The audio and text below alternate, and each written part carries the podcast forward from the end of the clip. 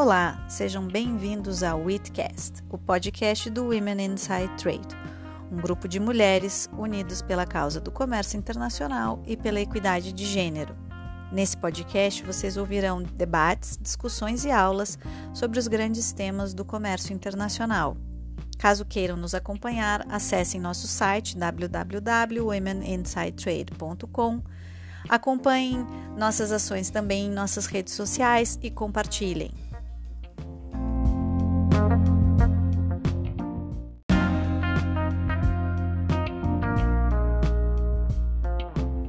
Hoje, nesse episódio de Weightcast, falaremos sobre transferência de tecnologia, o cenário regulatório internacional e os desafios e conflitos que se colocam nos dias de hoje. Quem vai contar um pouco sobre tudo isso será o professor do Instituto de Relações Internacionais da USP, Yixin Tang. Yixin, que é sócio do escritório Magalhães e Dias, é doutor em economia pela Universidade de Ghent, na Bélgica, e doutor em análise comparada da economia e das instituições pela Universidade de Torino, na Itália.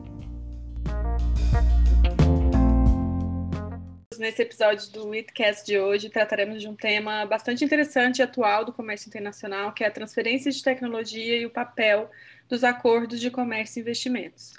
É, contamos hoje com um convidado super especial, que é o professor Xing Tang, com quem tive o prazer de trabalhar ao longo dos últimos anos, e que é um grande especialista em Direito do Comércio Internacional e Relações Internacionais. Professor Shin, quando se fala em transferência de tecnologia, o tema parece bastante técnico.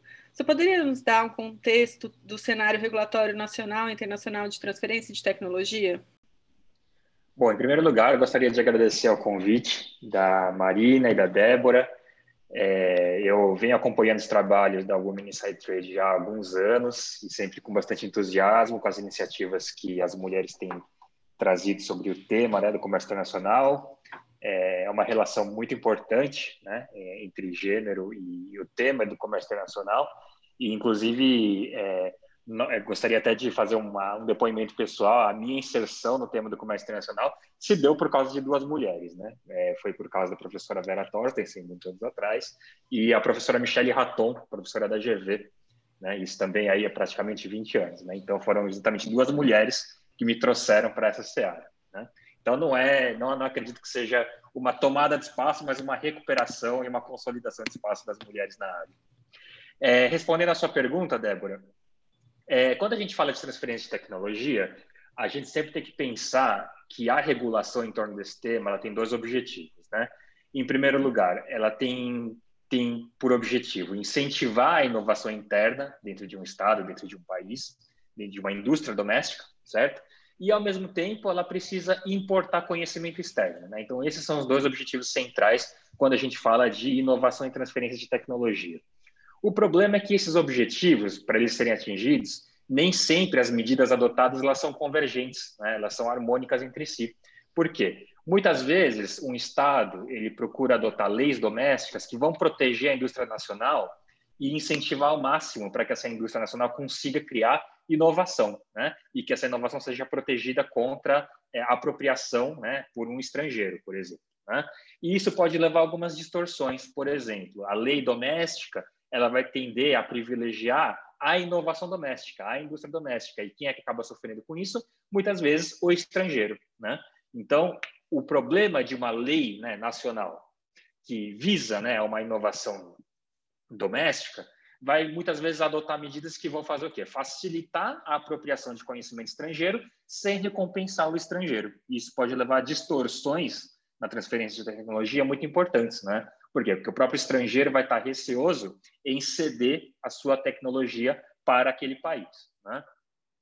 Por outro lado, né, a lei, pensando que também tem também há o objetivo de se importar conhecimento, portanto, fomentar o estrangeiro a exportar sua inovação, Muitos países né, têm adotado legislações que, na verdade, vão tomar uma outra direção, que é o quê? Super proteger o estrangeiro, né, para fazer com que ele tenha o máximo de incentivos possíveis para se sentir seguro a exportar essa tecnologia.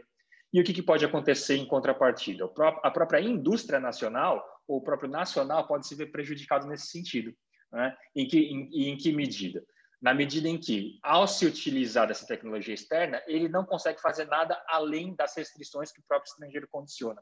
Né? Então, portanto, ele pode até ter uma limitações em inovar a partir da tecnologia que ele está importando. Né? Então, esse é o grande dilema quando a gente pensa em políticas nacionais de transferência de tecnologia.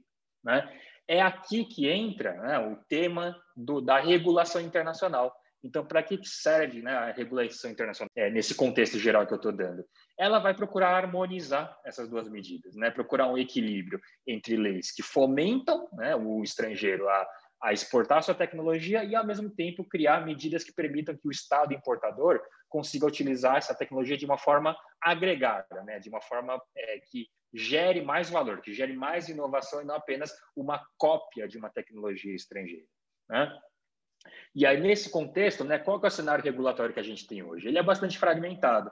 Por quê? A questão da tecnologia, da transferência, da proteção, sempre foi primordialmente doméstica. Né? Os estados nunca vão abrir mão da é, necessidade né, e do direito de regular como eles vão, é, é, como vai haver a regulação de importação de tecnologia, né, e como vai haver a questão da, da inovação. Porém, né, devido a essa fragmentação e essa dissonância, o cenário regulatório internacional vem cada vez mais forte, né, de modo a tentar criar algumas formas de diálogo, né, entre diferentes políticas e diferentes interesses entre os países, certo? E aqui, né, de uma forma mais objetiva, qual é o cenário que a gente tem hoje? para além né, das fragmentações domésticas.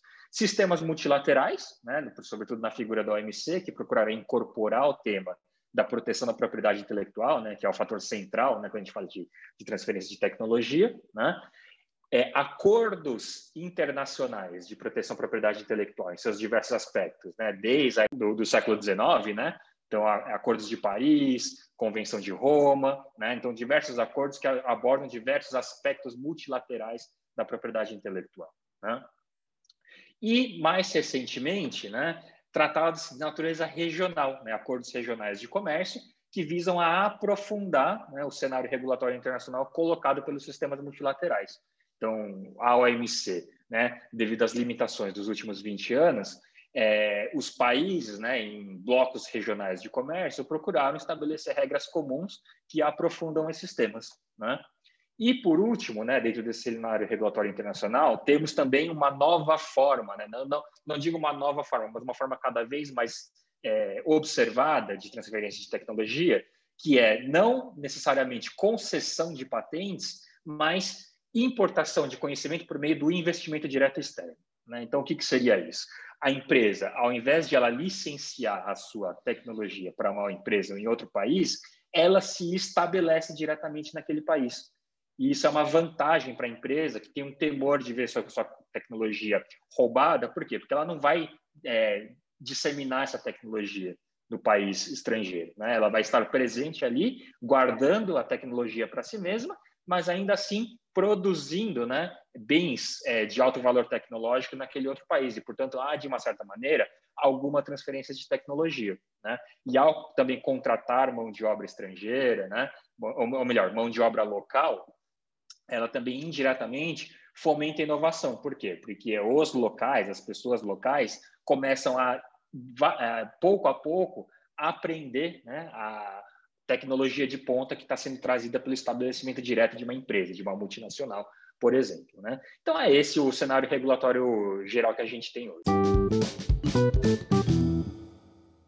Em continuação à pergunta da Débora, é, eu vejo uma complexidade da, da relação entre o nacional e o investidor estrangeiro ou, ou a, a, empresa estrangeira que porventura tem uma tecnologia que foi um pouco do que você colocou do contraponto entre proteger e, e permitir, né? Que são acho que esse, esse binômio. E daí nesse sentido acho que a minha pergunta para você é se no final das contas a transferência de tecnologia é um fenômeno factível, né? Como isso tem se desenvolvido e quais são os interesses políticos que vêm determinando esse processo de, de transferência de tecnologia? Acho que seria legal se você pudesse aprofundar um pouquinho mais para nós. Essa é uma pergunta que eu acho que é bem crucial, tá, Marina, que você colocou, porque é o seguinte: quando a gente fala de transferência de tecnologia, ela envolve três desafios centrais, que é o seguinte: primeiro, o detentor da tecnologia ele tem que se sentir incentivado a exportar essa tecnologia, seja como for, né? O segundo desafio que muita gente ignora no final das contas, mas que esse é o que, eu, que é a questão de fundo, é que não basta apenas haver uma a, a transferência de tecnologia, você pegar um, uma patente e colocar à disposição de outro país. Por quê? Porque tem que haver condições macroeconômicas, condições estruturais no país importador para que ele consiga absorver essa tecnologia. Né? Então, transferência de tecnologia é um fenômeno muito além de, de uma mera autorização de uso de propriedade intelectual. Por quê? Porque precisa de know-how, como você, como, como que a empresa vai conseguir operar essa patente, né?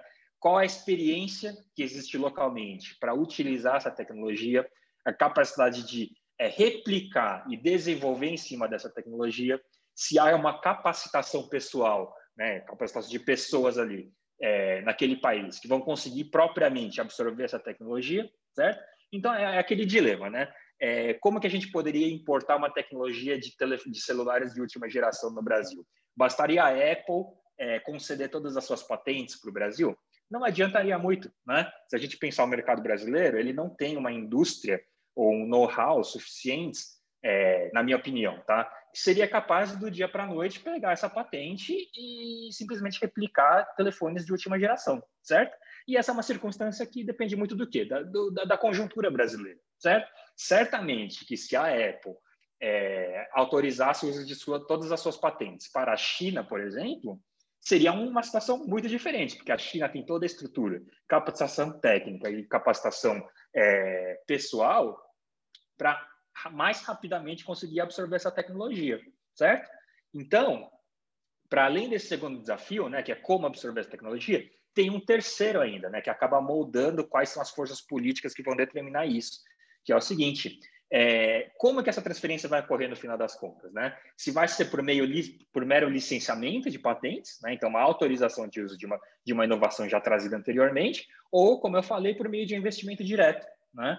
Porque a depender da capacidade de absorção e da confiança que o detentor de tecnologia tem, as formas de transferência de tecnologia vão se moldar de uma forma diferente, né? Então colocando de uma forma mais didática aqui, né?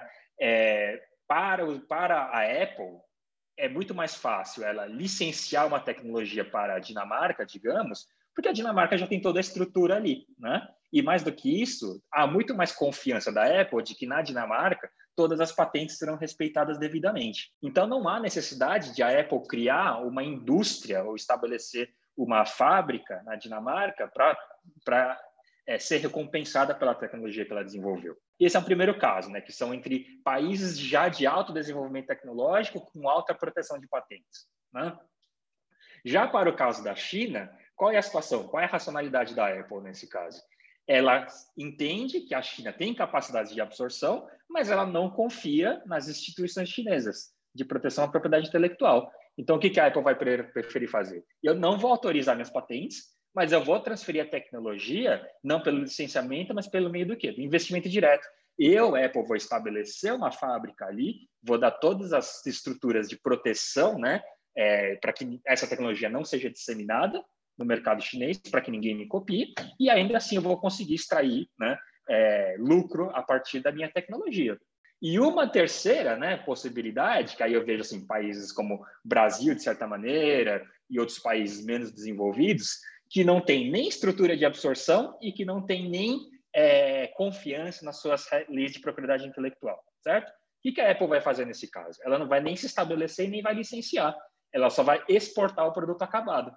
Né? Eu vou exportar os, os meus iPhones direto para o mercado brasileiro, não vou produzir ali, nem vou deixar que alguém licencie e produza ali, certo? E eu vou vender esse produto com, a um preço muito mais caro. Então, nesse sentido, né, esse exemplo ele diz muito sobre quais são as forças políticas que acabam se é, desenhando, né, quando a gente fala de transferência, né? Que é o seguinte: é, em primeiro lugar, a gente tem um bloco de países muito bem delimitados, que são os países da OCDE, né? Que são os detentores de tecnologia de ponta e que vão ter, né, e que vão procurar moldar a regulação internacional de uma forma que sempre proteja ao máximo a posição de fronteira que esses países têm, né? Então, ou seja, padrões de propriedade intelectual muito mais protetivos do detentor, né? E, né, que, é, e, e, e que é, observem muito mais o processo de transferência de, de, de autorização da patente. Né? Então, criar incentivos para que aquele sujeito se, se sinta confortável em autorizar o uso da sua patente. Esse é o primeiro bloco de forças políticas. Né? O segundo, né, que eu chamaria de potências emergentes, que tem aí, sobretudo, a China, né, e de certa medida a Índia aqui, de certa medida a Rússia, são aqueles países com capacidade de absorver uma tecnologia estrangeira, né, mas que ainda estão, não estão na tecnologia de fronteira. Né? Então, eles querem chegar na fronteira por meio da importação de tecnologia estrangeira. Então, o que, que eles procuram fazer nesse sentido? Impor, né, ou procurar estabelecer regulações que vão é, permitir a importação de tecnologia estrangeira, mas que seja de um caráter discriminatório. Né? Por quê? Discriminatório no sentido de dar certo privilégio, dar certa vantagem para as suas indústrias domésticas. Né? Esse é muito claramente o caso da China. Né? As leis que a gente observa na China hoje, e que têm sido contestadas na, pelos Estados Unidos, inclusive, são leis que, é, que permitem né, a entrada de conhecimento estrangeiro, permitem a entrada de tecnologia e empresas estrangeiras, mas uma vez absorvido esse conhecimento, a China permite que os locais utilizem essa tecnologia de uma forma é, praticamente, não praticamente, mas de uma forma é, muito mais flexível do que né, é, os países da OCDE gostariam, certo? Então há uma discriminação aqui no caso. É? E uma terceira força política, né, que eu diria que são os países de terceiro escalão, como eles não conseguem nem absorver a tecnologia, não conseguem nem é, ter uma, gerar confiança né, na, na, na, na, questão das patentes para países da OCDE, eles vão ter aí uma abordagem, digamos, um pouco mais é, holística, né, no seguinte sentido. Primeiro, é, ou eles vão ser completamente indiferentes a qualquer política de propriedade intelectual, porque eles não vão se beneficiar de nenhuma maneira quanto a isso. Né? Então, pense em países extremamente pequenos. Né? Para eles, pouco interessa em como a política de transferência de tecnologia vai se dar, porque ele não vai conseguir é, se beneficiar com ela de nenhuma maneira. Né? Tem outros países que vão pensar de uma outra maneira, que é o quê? Uma regulação mais flexível, que é o quê? Que ao menos permita que esses países, se eles não conseguem absorver ou inovar, que eles consigam pelo menos utilizar a tecnologia estrangeira de uma forma muito mais é, livre, né? de uma forma muito mais flexível, certo? O que, que eu quero dizer com isso? Por exemplo, uso de software, uso de medicamentos, né? que são produtos acabados que podem ser utilizados né? É, nos países é, menos desenvolvidos e que eles não gostariam de pagar royalties elevadíssimos né? pelo, pelo seu uso certo? Então, esses países do terceiro bloco vão procurar o quê? Uma flexibilização de propriedade intelectual para que eles consigam utilizar o produto final de uma forma mais é, flexível, certo? Tem alguns países, porém, né, que aí eu digo que o Brasil, por, por exemplo, seria acho, o caso mais adequado aqui, ele é uma situação muito particular. Por quê? Porque ele tem uma, uma certa medida de capacidade de absorção de tecnologia. Né? Então, mas como as instituições brasileiras não são confiáveis o suficiente, esses países vão advogar, né, enquanto bloco político, favorecendo um modo de transferência de tecnologia que seja por meio de investimentos diretos. Né? Então, o Brasil vai procurar muito mais o quê? É, políticas que incentivem empresas a ir se estabelecerem nos, é, no Brasil, né? para que elas tragam a tecnologia nativamente, consigam desenvolver nativamente no Brasil. Por quê? Porque o Brasil não tem instituições que é, gerem confiança para mero licenciamento. E, ao mesmo tempo, o Brasil não consegue absorver essa tecnologia, ele não tem né, a estrutura para isso. Então, o investimento direto seria a melhor forma dessa, é, é, de, de, facilitar essa transferência indireta. É muito interessante, Xin. É, você poderia, por favor, nos dar, então, um panorama sobre o tema da transferência tecnológica é, para a operação de empresas estrangeiras na China e o posicionamento dos Estados Unidos sobre o tema? Essa questão foi inclusive objeto de um contencioso recente né, nos Estados Unidos, DS 452, que chegou à fase de painel em 2019, mas foi posteriormente suspenso a pedido das partes. Como eu falei, né, essa é, um, é uma situação bastante particular, no qual a China vem sendo acusada de produzir legislações domésticas que são incompatíveis com as suas obrigações perante a OMC, né? e em particular perante o acordo TRIPS, né? que é um dos é, um dos acordos dentro do guarda-chuva da OMC. Né? Quais são as acusações, em particular, que são feitas contra a China? Leis que permitem que, uma vez é, absorvido né, uma patente ou uma tecnologia estrangeira por empresas chinesas, né, ou joint ventures chinesas, essas joint ventures chinesas poderiam continuar utilizando essa tecnologia mesmo que expirado o contrato de licenciamento dado pelos detentores de tecnologia estrangeiros. Né? Essa é a principal preocupação né? que, que, que, se traz sobre os efeitos diretos né? que a legislação chinesa traz. Né? Então, na prática, o que significa isso?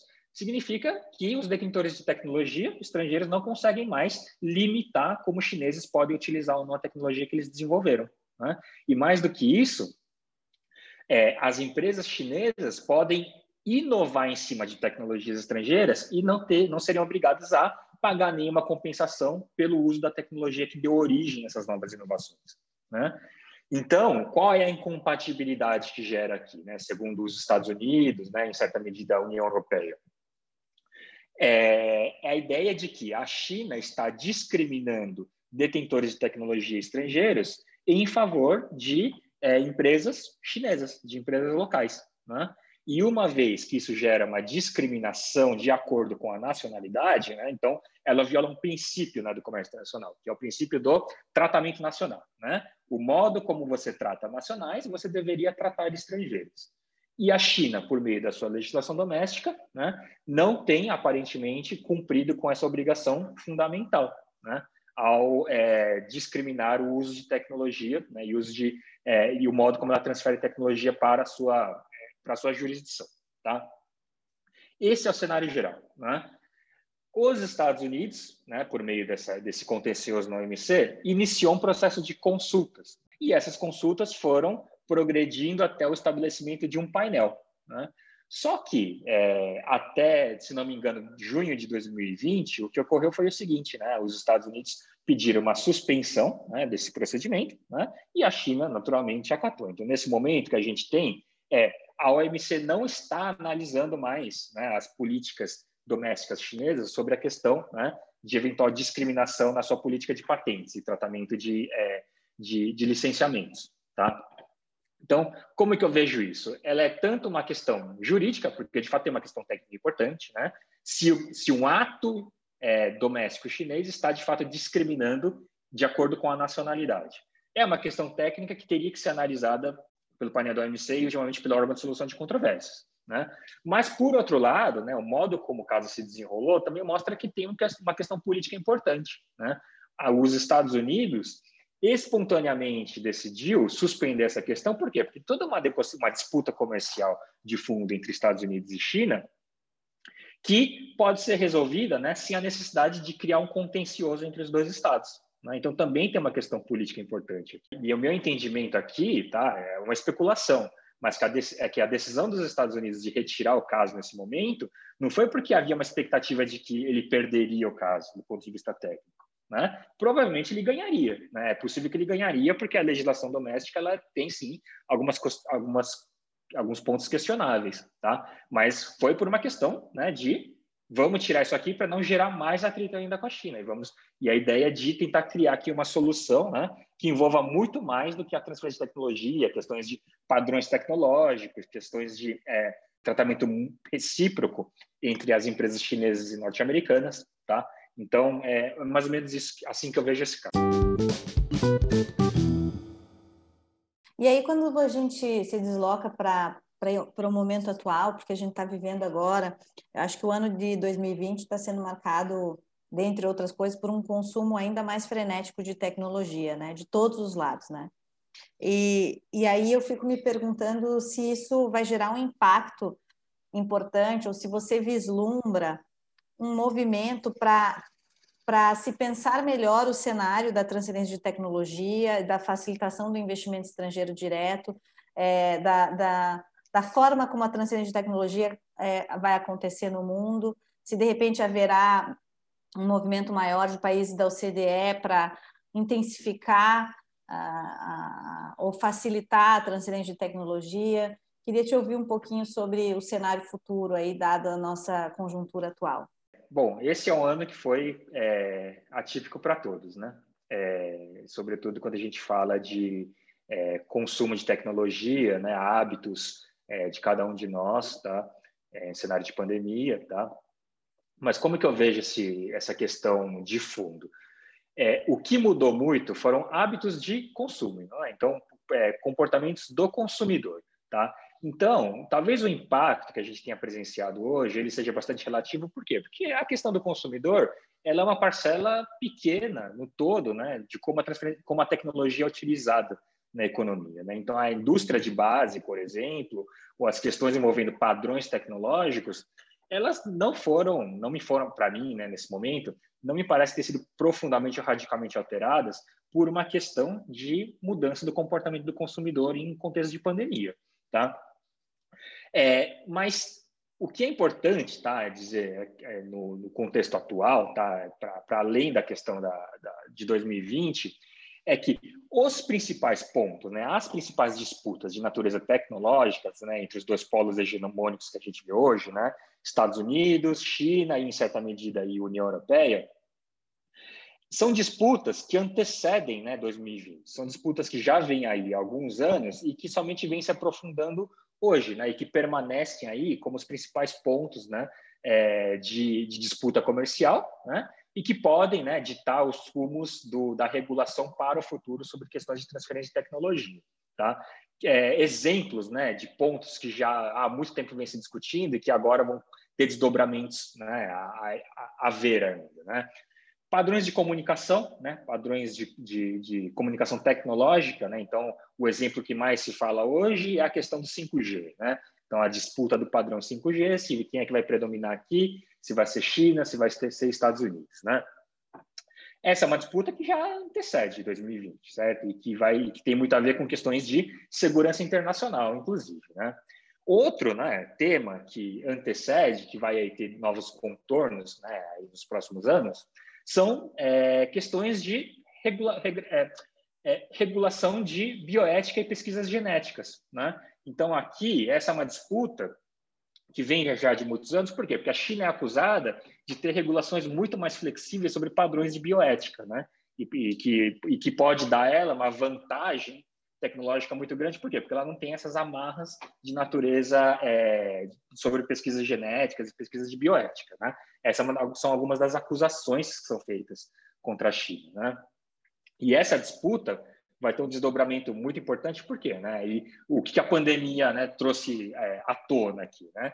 Que alguns países vão ter maior capacidade de inovação e de pesquisa porque elas têm menos amarras regulatórias para desenvolver esses tipos de pesquisa. Né? Então, pensa, por exemplo, numa vacina, né? É, vacina contra novas pandemias. Né? É, estados né, ou países que tenham condições de fazer testes humanos com muito mais velocidade e com muito menos restrições éticas vão ganhar alguma fronteira aí. Né? Por outro lado, né, o grau de confiança em vacinas que são feitas num contexto regulatório muito mais, é, muito, muito mais flexível também terão né, uma capacidade de acesso a mercados muito mais limitado. Né? Então, o que a gente observa hoje, por exemplo? É um exemplo anedótico. Eu não, eu não tenho como dizer que isso vai ditar né, o, os próximos anos. Mas as vacinas que têm sido desenvolvidas pelo coronavírus, por exemplo, há uma disputa política e ideológica hoje sobre o grau de confiança de uma vacina chinesa, de uma vacina russa ou de uma vacina inglesa, por exemplo, né? Por quê? Porque a gente não sabe como elas foram desenvolvidas e em segundo, né, uma, é, ainda que elas tenham conseguido se desenvolver de uma forma muito mais acelerada, no caso da China, porque ela não tinha uma marra regulatória, ela vai ter dificuldades de acessar mercados, porque a regulação dela não é compatível com um padrão internacional. Né? Então, isso também é um outro problema que, que surge, é, que, que, que, ficou muito mais claro no, nosso contexto. Né? E, por fim, né, eu acho que um, aí um outro tema, que sempre esteve aí, mas que agora vem se fortalecendo, é a questão de patentes e medicamentos. Né? Então, é uso, é, licenciamento compulsório de medicamentos. Como que a gente vai pensar agora, no contexto de pandemia, é, na necessidade de uma absorção rápida de uma vacina ou de um medicamento de, contra uma doença que se espalha de uma forma muito rápida, de uma forma descontrolada e com, uma, com alto grau de letalidade. Né? Então, há hoje né, um contexto, uma conjuntura, é, que permita um bloco de países a pressionar muito mais, né, pelo por, por, por uma maior flexibilização de uso de medicamentos, né? E por outro lado, uma contrapressão de países que vão dizer o seguinte, né? Nós tivemos um custo enorme no desenvolvimento desses medicamentos para atender uma situação de urgência. Então, quem vai ditar as regras de uso aqui, na verdade, é quem desenvolveu essa tecnologia, quem é que vai ter hegemonia né, na, na, no uso desses medicamentos. Tá? Então, é, é uma visão ainda sempre muito especulativa né, de como vai ser daqui para frente. É, mas já dá para saber que, que é complexo. Acho que acrescenta aí uma série de é, desafios para o que vem aí, né? Eu queria agradecer muito o Xintang pelo tempo que você nos deu aqui nesse Witcast, pelo privilégio de poder te ouvir um pouquinho. Eu queria agradecer a Débora por fazer a ponte e trazer esse entrevistado para nós. Foi um prazer contar com você aqui e falar um pouquinho sobre esse tema tão, tão rico. Agradeço novamente e permaneço à disposição para sempre contribuir com o Women Inside Trade. Obrigada, Tim. Foi ótimo.